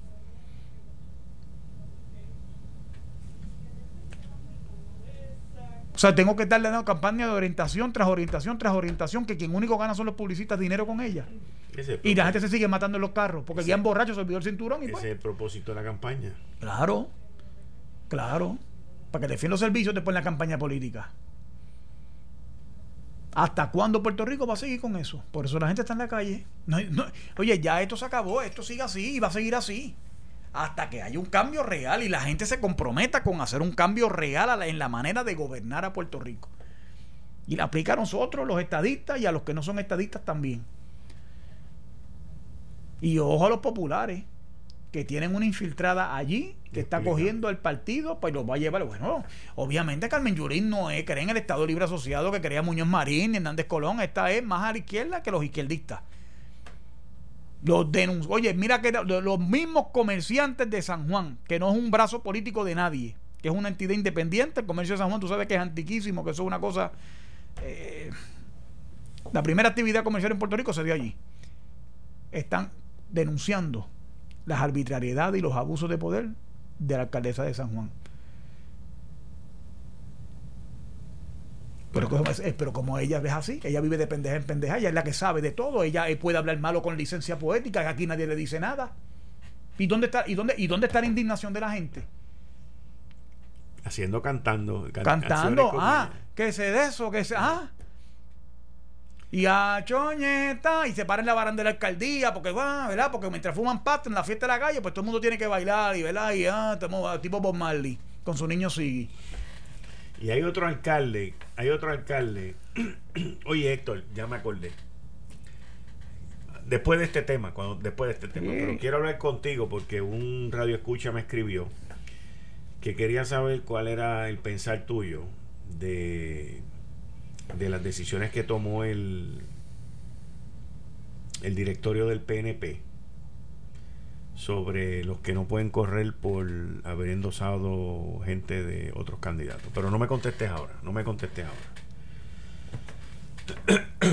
Hay otro alcalde, y voy a hablar ahora del alcalde de Peñuela. Este alcalde se ha convertido en un circo, honestamente se los digo. Puede tener las mejores intenciones, puede querer supuestamente lo mejor para su pueblo pero, brother, quejándote y quejándote y quejándote, eh, está difícil. Está difícil. Está difícil. ¿Y qué pasa con eso? Este alcalde ha venido y se pasa haciendo Facebook Live, se pasa haciendo 20 otras cosas, entrevistas por todos lados y todo es queja, queja, queja, queja. Pero entonces, cuando lo llaman de fortaleza, cuando lo llaman los que coordinan para llevarle las ayudas y todo eso, todo está bien, todo está bien. Cuando van y lo visitan y le llevan las ayudas, todo está bien. todo está bien. Cuando le ponen una cámara al frente, mi hermano, ah, no, ahí está todo mal. ahí está todo mal. Las ayudas llegan, alcalde de Peñuela, me dice mi gente. Y han tenido que llevárselas a otros municipios, alcalde de Peñuela, porque sus empleados no saben dónde está usted la mayor parte del tiempo. Pero sí, cuando hay una cámara, todo el mundo sabe dónde usted está. Alcaldes lo llaman para preguntarle qué necesita y dice que no necesita nada el alcalde de Peñuela. Pero aparece una cámara y olvídate que sale quejándose, sale, olvídate, hablando malo, porque eso es lo nuevo ahora, hablar malo, decir malas palabras. Seguro. Acuérdate que como los traperos venden, pues los políticos quieren aparecerse a ellos, para estar in. La asamblea municipal está al garete, al garete, y no saben qué hacer con el alcalde TV. Vamos, ¿no saben qué hacer con el alcalde de Peñuela? No saben qué hacer con el alcalde de Peñuela, mi hermano. Así está Peñuela. Así que Peñolano, mis abuelos fueron, son de allí. Vicente Cruz fue de allí. Que en paz descanse. Mi familia de Peñuela. Y me da pena con Peñuela porque lo que tienen allí es una actividad televisiva brutal. Y esto me viene de buena tinta. La tinta es tan y tan y tan buena que es imborrable. Y ahora le queda a la Asamblea Municipal de Peñuela a ver qué es lo que van a hacer con ese paquete mediático que tienen ahí. Porque esa es la verdad. Lo que tienen es un paquete mediático ahí. Pero como los relacionistas públicos venden a los políticos y ellos entienden que eso ayuda, pues, tienen a ese señor haciendo esas payasadas. Así funciona el sistema este, desgraciadamente. Por eso tú ves un montón de contratos en el gobierno por servicios profesionales de gente que se dedican a eso. Busca la manera de llamar la atención. tiene peñuelas, nada, pues tiene, pues mira, ahí tienes, una, ahí tiene una excusa los terremotos. Para que hagas nombre. Oye, Quique, mira, ahorita decía lo de los agentes investigadores. Me envían una nota aquí diciendo el Departamento de Justicia tiene 75. Y los tres a nivel central y tienen división de integridad pública en crimen organizado, en investigaciones, en extradiciones, en la división de Mafuco, que no sé lo que es, en litigio, en la división de SIGI, eh, a montón por chavo. Gente que está escuchando el programa, que nos información de las cosas que se dicen y la mendacidad de los funcionarios públicos, que es lo que provocan esta crisis gubernamental que tenemos hoy, que es la crisis de la legitimidad. Porque todo lo que hay aquí es una crisis de legitimidad. Y más cuando la que tenemos es una tapa roto del que estaba. Que está tapando un boquete para terminar un término. Sí, pero no. Aquí nadie puede continuar gobernando con cuatro mozalbetes robándote la vida y diciéndote renuncia cada rato. O sea, a mí. Ella se metió en esa camisa de fuerza.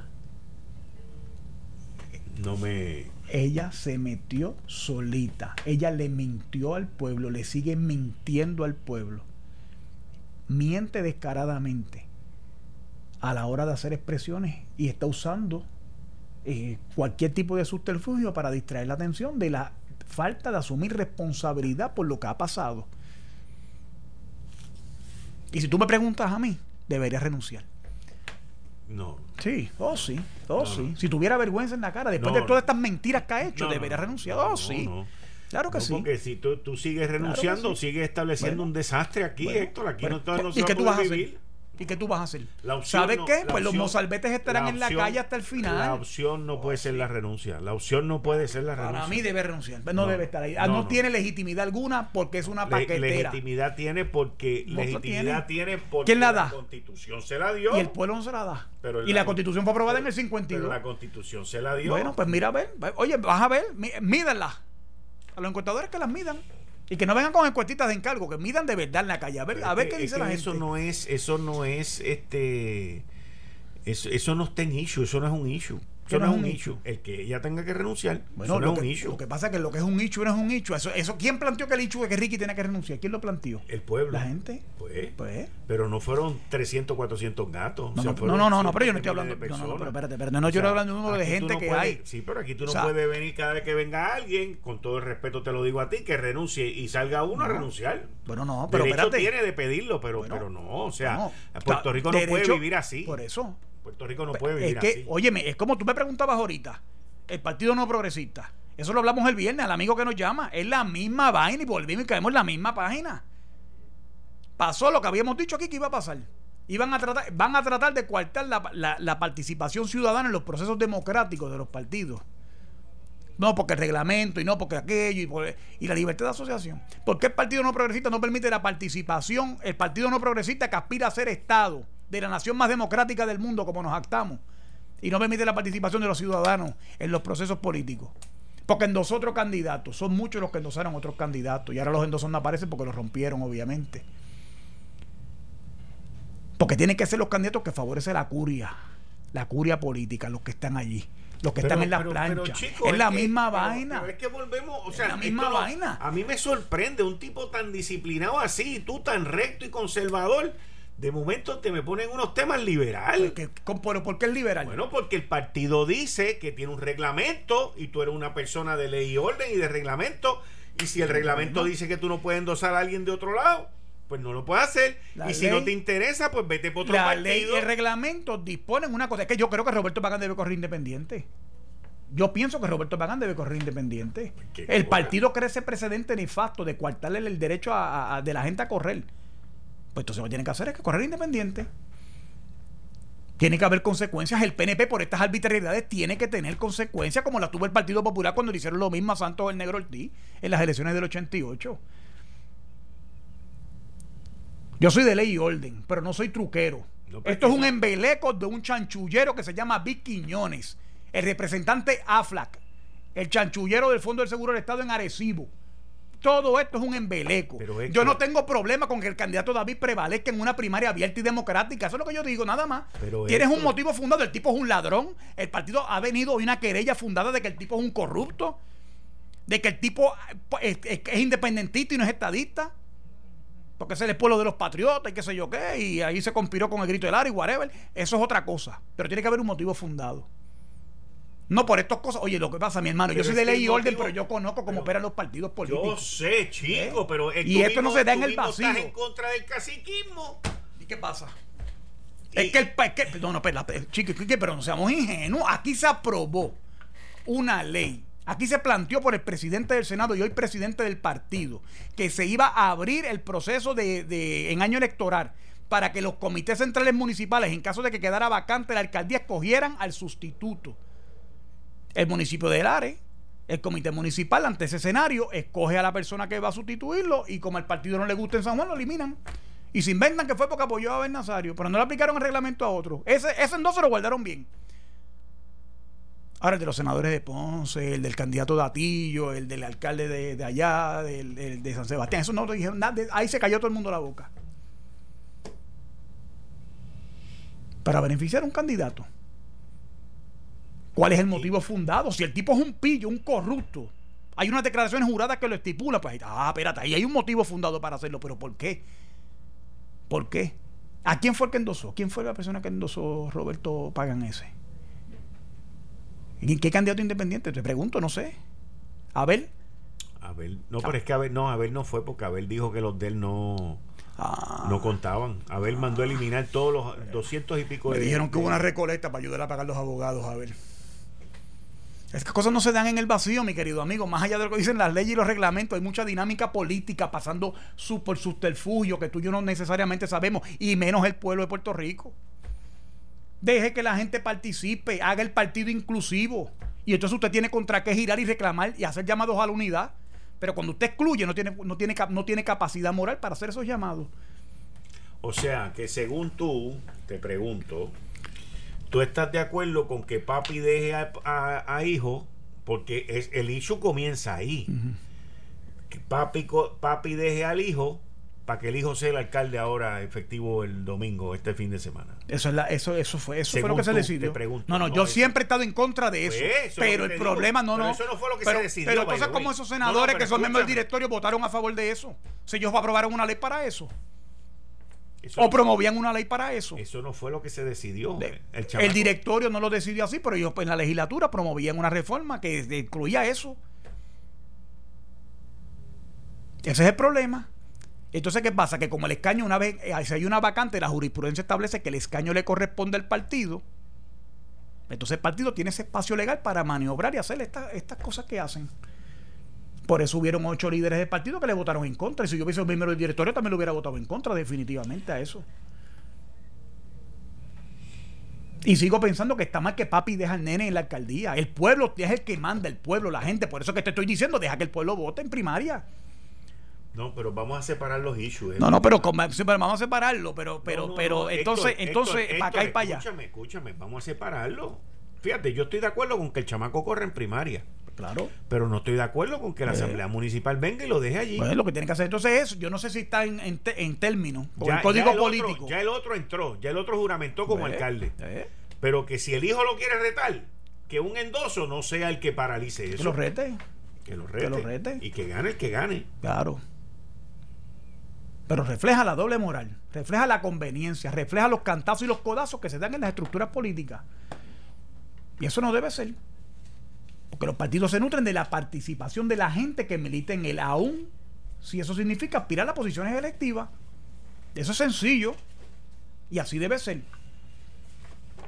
Por eso el pueblo, mi querido amigo, está en la calle. ¿Ves? Y créeme que hay mucha gente que cuestiona la legitimidad del tipo porque querían que fuera el otro tipo. Y ese comité municipal lo cogió 70 por- con más de 70% de aprobación al otro candidato. 73%. 73%. De eso es de lo que yo te hablo. Como pasó con Santos el Negro Ortiz, que fue el primer alcalde independiente porque el Partido Popular quiso favorecer al, al primo de Tony Fajar Zamora. Tembló. No, a lo mejor soy yo que estoy dando manotazos aquí. Bueno, pues. Tranquilo. No te pongas como Mario Porrata. No, no, no, Y tranquilo. mete un pimbazo a esto todos los días. Pero eso es lo que hay, mi querido amigo. Yo mi posición sigue siendo la misma. Yo sí creo en la democracia y que el pueblo decida. Pero no los directorios ni los comités centrales más y me cuando estoy seguro que ningún miembro de ese directorio es original del ARE. Tampoco. Vamos para adelante. No está fácil, no está fácil. No está fácil. Una noticia que tampoco nos beneficia mucho es que el petróleo subió. Entonces yo te pregunto a ti, perdóname un segundo. Dime, el precio del petróleo ha estado subiendo últimamente y ya está por cerca de 65, 60. ¿Tú crees que el secretario de Estado no debe renunciar? ¿Qué Sí. tú opinas de Elmer Román en todo este revolú? Bueno, Elmer Román fue, Elmer Román fue el secretario del Departamento de Seguridad Pública. Elmer Román ha estado envuelto en reuniones sobre los almacenes y él ha reconocido y aceptado públicamente que los almacenes existían y que él dio, que él dio las instrucciones de que eso se repartiera. Yo tengo serias dudas de esa excusa. Y en la conferencia de prensa, como tú me contestaste, como tú me contaste, porque yo no la vi, pero la escuché, en la conferencia de prensa se vio por su comportamiento un cierto nerviosismo y tratar de justificar que él es de Yauco y todo ese tipo de cosas cuando eso no era necesario en esa conferencia de prensa. ¿Qué pasa? Que yo entiendo que por lo que in- inclusive creo que yo tiré un tuit hace tiempo atrás que Elmer Román se va Elmer Román está ahí en Secretaría de Estado de paso él se va para FEMA supuestamente ¿Qué fastidio FEMA? pues pero él tiene que ver mucho en todo esto que ha ocurrido porque él tenía conocimiento él no le metió el dedo a la mata Falló. así de sencillo Falló. Y pregunto yo ahora aquí como ciudadano y las consecuencias. él ¿Te no le metió el impune? dedo a la mata ¿Por decisión de quién? Pues, ¿Por decisión de quién? ¿De Wanda Vázquez? No creo. Pero, ¿Quién es el jefe del Mer Román? ¿Quién fue? ¿Quién, ¿Dónde? Es ¿Qué que- firmas es que- aparecen es en ese el jefe- documento? es que no es, el- no es la firma. Yo no puedo adjudicarle a alguien por una firma de un documento. No, no, no, pero perdóname, es que Quique, perdóname, pero es que el gobierno no funciona así, mi hermano. Eso es un plan de remedio. la vida tampoco. Pero perdóname, si tú firmas, tú tienes que saber lo que tú estás firmando. Yo no puedo partir de la es presunción que, de que es no. que tú no puedes adjudicar algo a base de una firma. Es que tú tienes que reconocer para que la misma. está, para eso está Carlos Acevedo y está Elmer Román y Pedro Janel no lo cuento porque a Pedro Janel No, ese ese no Román estaba, lo he echado para el lado y acaba de llegar hace 30 días. Eso es- Así que eso esto es- es, entre Elmer y Carlos Acevedo ¿Y quién más? y la gobernadora que es la jefa de los dos. Tan sencillo como eso. Por eso que te digo que tiene que haber consecuencias en esto. Sí, pero la Tiene consecuencia, la consecuencia no puede ser renunciar. Pero yo creo que debe, yo creo que he perdido de la total gobernadora. legitimidad todo. No es, no puede Ella ser. y Elmer Román Aquí, los dos. aquí se han hecho peores cosas y ha sufrido gente mucho más. ¿Ok? Aquí han muerto miles de personas, miles de personas. Claro. ¿Ok? Por la destrucción de la Autoridad de Energía Eléctrica y nadie ha renunciado y nadie ha pedido renuncia. ¿Sabes qué? Yo pedí la renuncia aquí No, no, yo no estoy de Ricardo. Ramos. Y dije que Ricardo Ramos era un embustero. Le mintió descaradamente. Me recuerdo la primera plana de primera hora que dijo: Estamos listos para una categoría 5 De acuerdo. después de Irma. Y le mintió descaradamente a este pueblo. De acuerdo. De eso es de lo que se trata. Y entonces aquí venimos a reclamar la falta de consecuencias. Y a la hora que pasa una barbaridad, no hay consecuencias. ¿Y sabe qué? Y el me roban se burla, se va a ir a FEMA, allá se va a retirar con todos los honores. ¿Y cuál es la consecuencia de lo que pasó? Ninguna. Un show político, de votamos a Carlos Acevedo, votamos al otro y ta, ta, ta, y sigue por ahí para abajo. Y si no las hay legales, pues que las hayan políticas. Pero me parece que Wanda Vázquez debe ser desterrada completamente del servicio público en Puerto Rico. No estoy de acuerdo. Pues yo sí. Vota por ella, yo le votaré en No, contra, no, haremos no- campaña, pues es yo que creo que es un que esto no es de- precedente es que esto no es de votar. La Es lo que ha el pasado aquí. precedente nefasto es el que cada vez que pase algo, un gobernante tenga que renunciar. Eso No, es un es que no ha pasado nefasto. algo. Es que no ha pasado algo. No te olvides nunca que estás ante la primera gobernadora no electa de Puerto Rico que está tapando un roto. Que creó un irresponsable que la precedió. Y ella actúa con la misma responsabilidad, la misma eh, eh, poca Igual- vergüenza. y tiene que haber acción. Igual que te digo que cuando todo el mundo le estaba pidiendo la renuncia a Ricky, incluyendo los que vivieron de Ricky, incluyendo los, incluyendo los que disfrutaron de Ricky, yo decía que no tenía que renunciar y que no debía renunciar, que había que haber un proceso, que tenía que haber un proceso. ¿Sabes qué? Yo estoy en contra de que se les radiquen acusaciones criminales a la gente que entraron en esos almacenes también, para que lo sepa. Y soy pro ley y orden.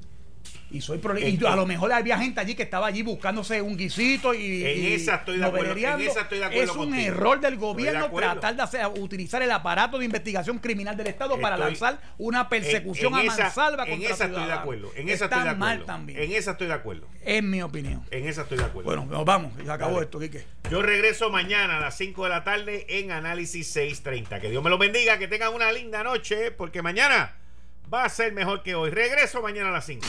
Esto fue el, el podcast de Notiuno. Análisis 630 con Enrique Quique Cruz. Dale play a tu podcast favorito a través de Apple Podcasts, Spotify, Google Podcasts, Stitcher y notiuno.com.